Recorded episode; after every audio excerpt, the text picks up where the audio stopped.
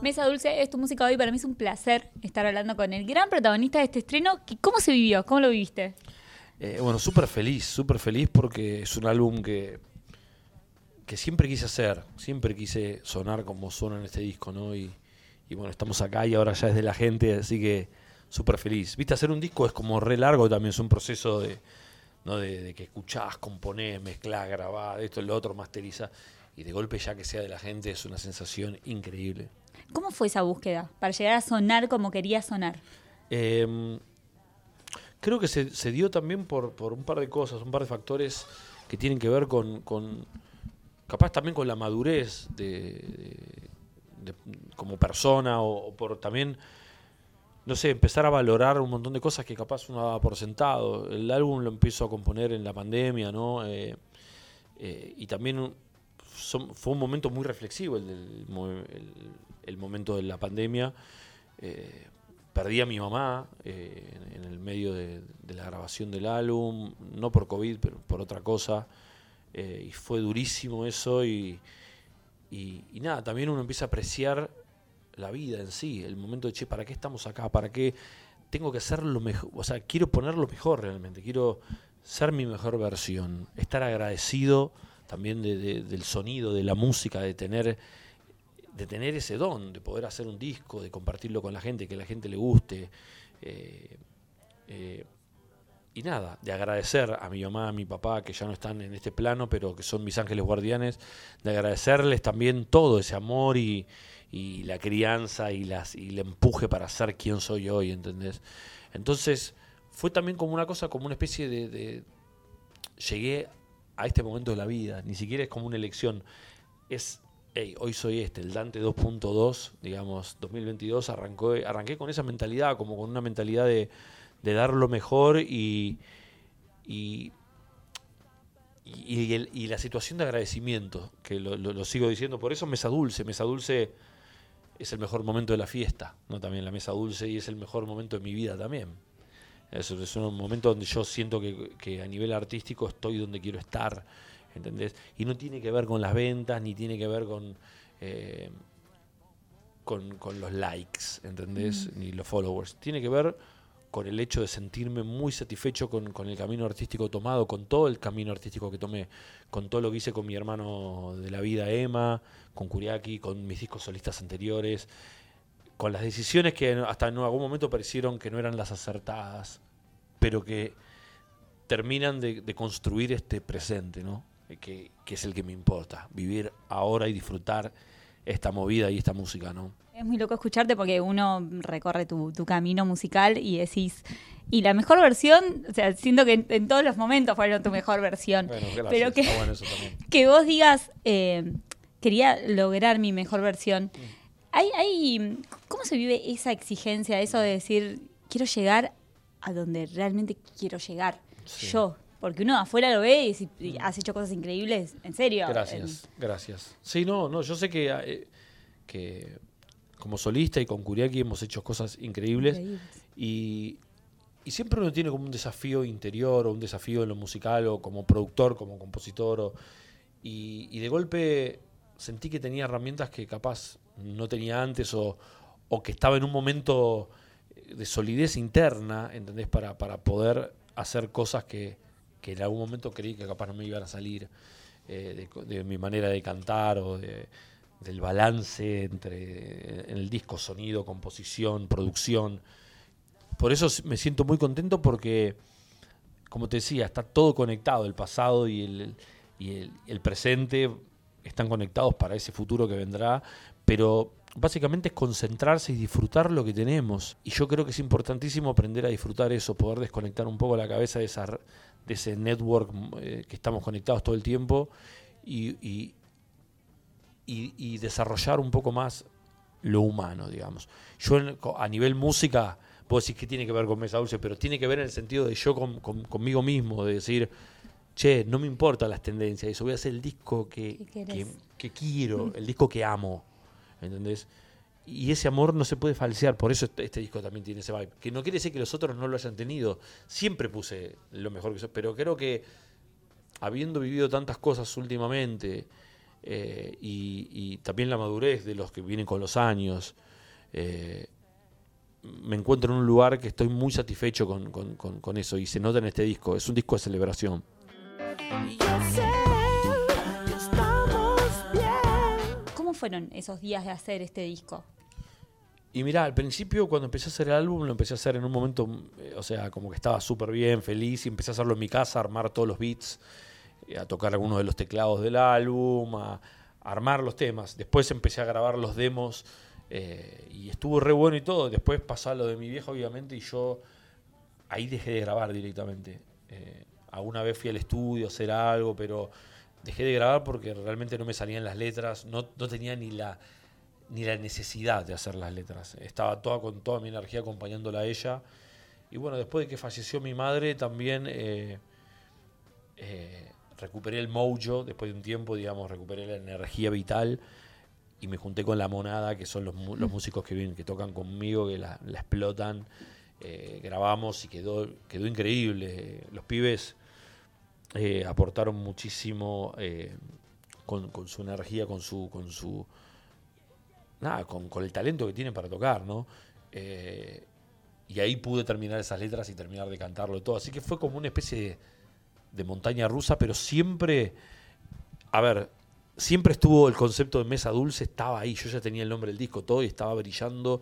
Era un faro para mí, que aunque si estaba triste o lo que sea, yo sabía que ese disco estaba esperándome ahí. ¿Entendés? Como, como una guía. Y cuando me metiese en ese disco tenía que tener la energía correcta para hacerlo. Cuando la tuve, lo terminé y, quedó como quería.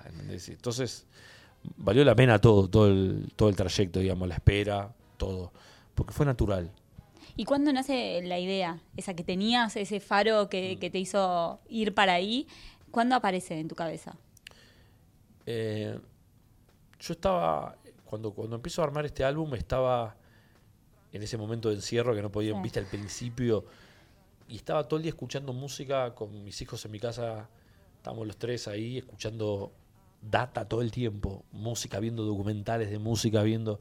Y nada, de nuevo me puse a estudiar, a estudiar en el buen sentido, como aprender, a seguir aprendiendo de, los, de los que más me gustan, viendo conciertos de, James Brown, de Prince, de Sly Stone, de Stevie Wonder, eh, cosas también de Argentina, ¿no? como cosas de mi viejo, de, Fito, de Charlie, como poniéndome muy en contacto con lo que más me gustaba de la música, con lo que realmente me volaba la cabeza. Eh, y, ahí empecé a escribir como el álbum, desde ese momento de felicidad. ¿Entendés? Y, lo compuse medio todo ahí. En ese, en eso fue todo como en un mes y medio que armé todo, como todas las maquetas de las canciones, digamos, todos los, los bocetos y los conceptos. ¿Cómo fue tocarlos en vivo? ¿Cómo fue empezar este camino? Mm. Bueno, tocarlo en vivo es medio lo mejor que puede pasar porque es un disco muy para tocar. Es un disco para salir a tocar a full. Eh, y la gira va a ser, la gira oficial es el año que viene, 2023. Eh, pero tenemos, bueno, ya el Lola Palusa es una fecha ahí que ya está en Buenos Aires. Así que esa es una. Después vamos a tocar ahora el 8 de diciembre, estamos tocando acá en, Rosario, cerquita. Pero como algo que quisimos hacer, porque sí, tampoco es que que es la gira oficial. La gira oficial arranca el año que viene. ¿Se resignifican un poco las canciones cuando tienen que ser tocadas en vivo? O sea, ¿cómo las preparás vos bueno, para el vivo? Hay, canciones que van a mutar un poco en vivo, obviamente. Es Y aparte, está, está bueno lo que empieza a pasar con las canciones de antes también. Con las canciones que venía tocando, porque el show obviamente no voy a tocar todas canciones nuevas, sino toco también canciones de, de Puñal, del Apagón, de Pirámide, y algunas de Curiaki también. Y, y bueno, ahí está ahora el desafío de armar un buen show que, se, ¿no? que todo cobre un sentido ¿no? Con, la historia que contás en un show. Que eso también lo vas descubriendo a medida que vas tocando en vivo el material y, y descubrís, che, este tema queda mejor con este. Pero nada, en vivo va a explotar, eso te lo aseguro, porque está hecho con ese vibe, con esa vibra de, de, de, de funkearla. ¿no? Gracias por irte Hablemos de la tapa, por ejemplo. Sí. ¿Por qué la tapa? Bueno, eh, la tapa, está bueno que es la primera vez que me preguntan eso, está bueno. Eh, la tapa es una, es una colaboración también de mucha gente trabajando, porque desde el vestuario que, hicimos con Sol Kanievski, que, queríamos hacer trajes eh, con estos colores que hicimos, Y en realidad este es un close-up, es, es como un zoom de una foto. La foto está hoy entero Sí. en realidad, pero nos copó esta situación de los anillos de la mano. eh, y es un poco, tiene como esa estética media muy, muy de discos de funk, de tipografía, cosas que no se ve ni el nombre del artista, no dice Dante, Spinetta, nada. Es, es viste, mesa dulce, se lee amor, ¿entendés? Como, eh, es como un poco una síntesis de la sensación, ¿viste? Está como bailando, no sabe qué está haciendo. Eh, y es media salsera también. Tiene algo medio funny All Stars. Pero sigue siendo analógica, tiene, tiene esa cosa de, de esto está hecho a mano, son tipografías hechas a mano, coloreadas a mano también. Y eso también tiene una energía importante. Y el resto del arte es mortal. El disco en diciembre sale en vinilo y en CD.